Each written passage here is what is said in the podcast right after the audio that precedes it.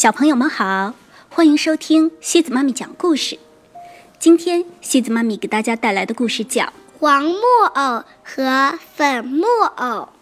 这个故事是由美国的威廉·史塔克创作的，由杨玲玲、彭毅翻译。有一天，两个木头做的小人儿躺在外面的旧报纸上晒太阳。一个又矮又胖。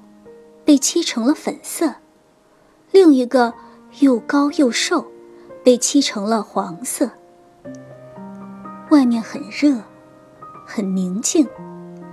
他们两个都觉得莫名其妙。过了一会儿，黄木偶坐起来，用敏锐的目光盯着粉木偶。“我认识你吗？”他问。我觉得不认识。粉木偶回答：“你知道我们在这里做什么吗？”黄木偶问。“不知道。”粉木偶说。“我都不记得自己是怎么到这里来的。”我也不记得。黄木偶看着四周说：“不远处。”有些鸡在忙着啄食。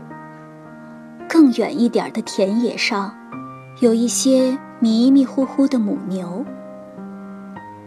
我实在是有些好奇，他继续说：“我们是怎么到这里来的呀？这里的一切新鲜又陌生。我们是谁？”粉木偶。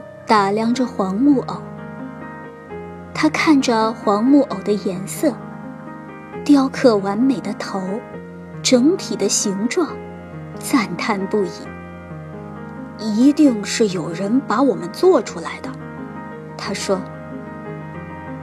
怎么可能有人做得出像我这么复杂精细、这么完美的东西呢？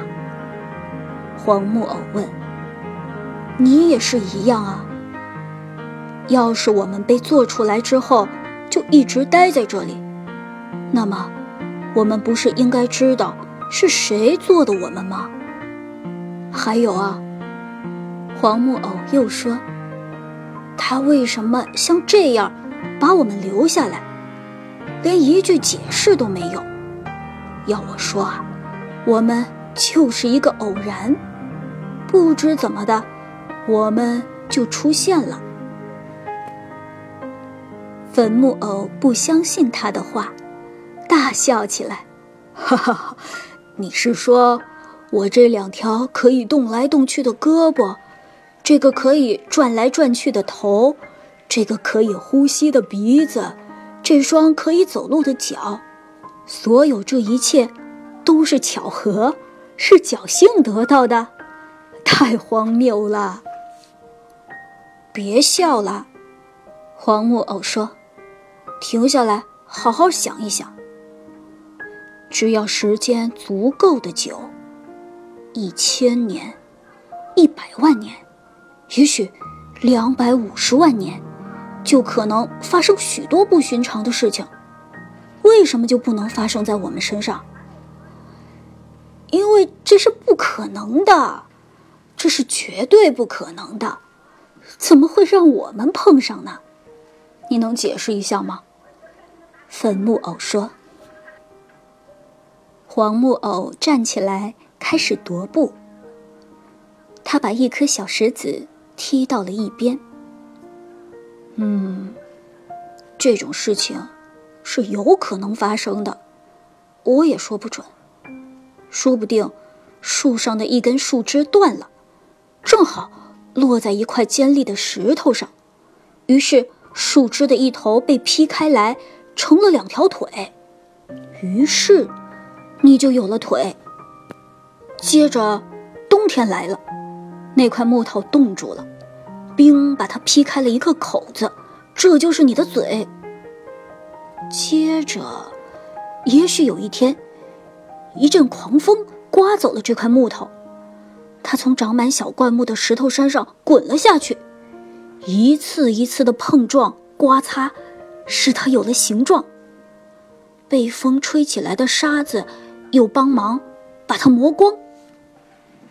那块木头可能在那个山脚下待了很久很久，直到有一天，唰，闪电击中了它，正好形成了胳膊、手指和脚趾。好吧，粉木偶打断他说：“那么，眼睛呢？耳朵呢？鼻孔呢？”黄木偶坐在一块石头上，继续想：“眼睛嘛，他说，可能是昆虫钻了进去，或者是啄木鸟啄的，甚至可能是大小刚刚好的冰雹。”反复的打在同一个地方形成的。粉木偶双手背在身后，说：“我们怎么会从啄木鸟啄出来的洞里看见东西，还能听到声音呢？因为这就是眼睛和耳朵的用途，傻瓜。”黄木偶说：“你还能用它们来做什么？那边的那些母牛。”用他们的大眼睛看，这只小蚂蚁用它的小眼睛看，我们用我们的眼睛看。好，好，好，粉木偶说：“就算你说的对，也只是为了能自圆其说。你是想告诉我，所有这些不寻常的事情，不是只发生了一次，而是两次，所以才有了我们两个吗？树枝从树上掉下来。”砸到石头上，从山上滚下去，被闪电击中，被啄木鸟啄，等等等等。为什么不会呢？黄木偶说：“在一百万年里，我没说是五秒钟。同样的事情很容易发生两次以上。一百万年是很长很长的时间，树枝会断掉，风也一直在吹。”总是会有闪电，还有冰雹等等等等。可是，你和我如此不同。粉木偶说：“这又是怎么回事啊？”这正好证明了我说的话。黄木偶叫了起来：“这完全是偶然！你很有可能是另一种木头嘛？你肯定是从另一座山上滚下去的，也许是一座又软又烂的山。”粉木偶对这些解释并不满意。他突然用怀疑的目光看着黄木偶。“那你解释一下。”他说，“我们怎么会被漆成这个样子的？”黄木偶绕了几个圈子，来思考这个问题。油漆嘛，他咕哝着，“油漆，嗯，说不定我们从山上滚下去的时候。”不管怎样，我们滚下去的时候，从别人洒出来的油漆上滚了过去。你沾到了粉色，我沾到了黄色，而且还沾得那么均匀对称。粉木偶说：“连边缘都那么完美，不差分毫。还有，排成一条直线的三个白点成了我的扣子，而三个黑点成了你的，是这样吗？”我的黄色朋友，黄木偶不说话了。他靠在一个树桩上，挠着木头脑袋。我回答不了所有的问题，他终于说：“有些事情仍然是个谜，也许永远是个谜。不过这么好的天气，我们为什么要争论不休呢？”就在这时。一个早就应该去剪剪头发的男人，哼着走调的曲子，慢腾腾地走过来。他把粉木偶拿起来，仔细地看了看，接着又把黄木偶拿起来，仔细地看了看，干了，不错，他说。他用胳膊夹着它们，朝他来的地方走回去。这个家伙是谁呀？黄木偶在粉木偶的耳边小声地问：“粉木偶，也不知道。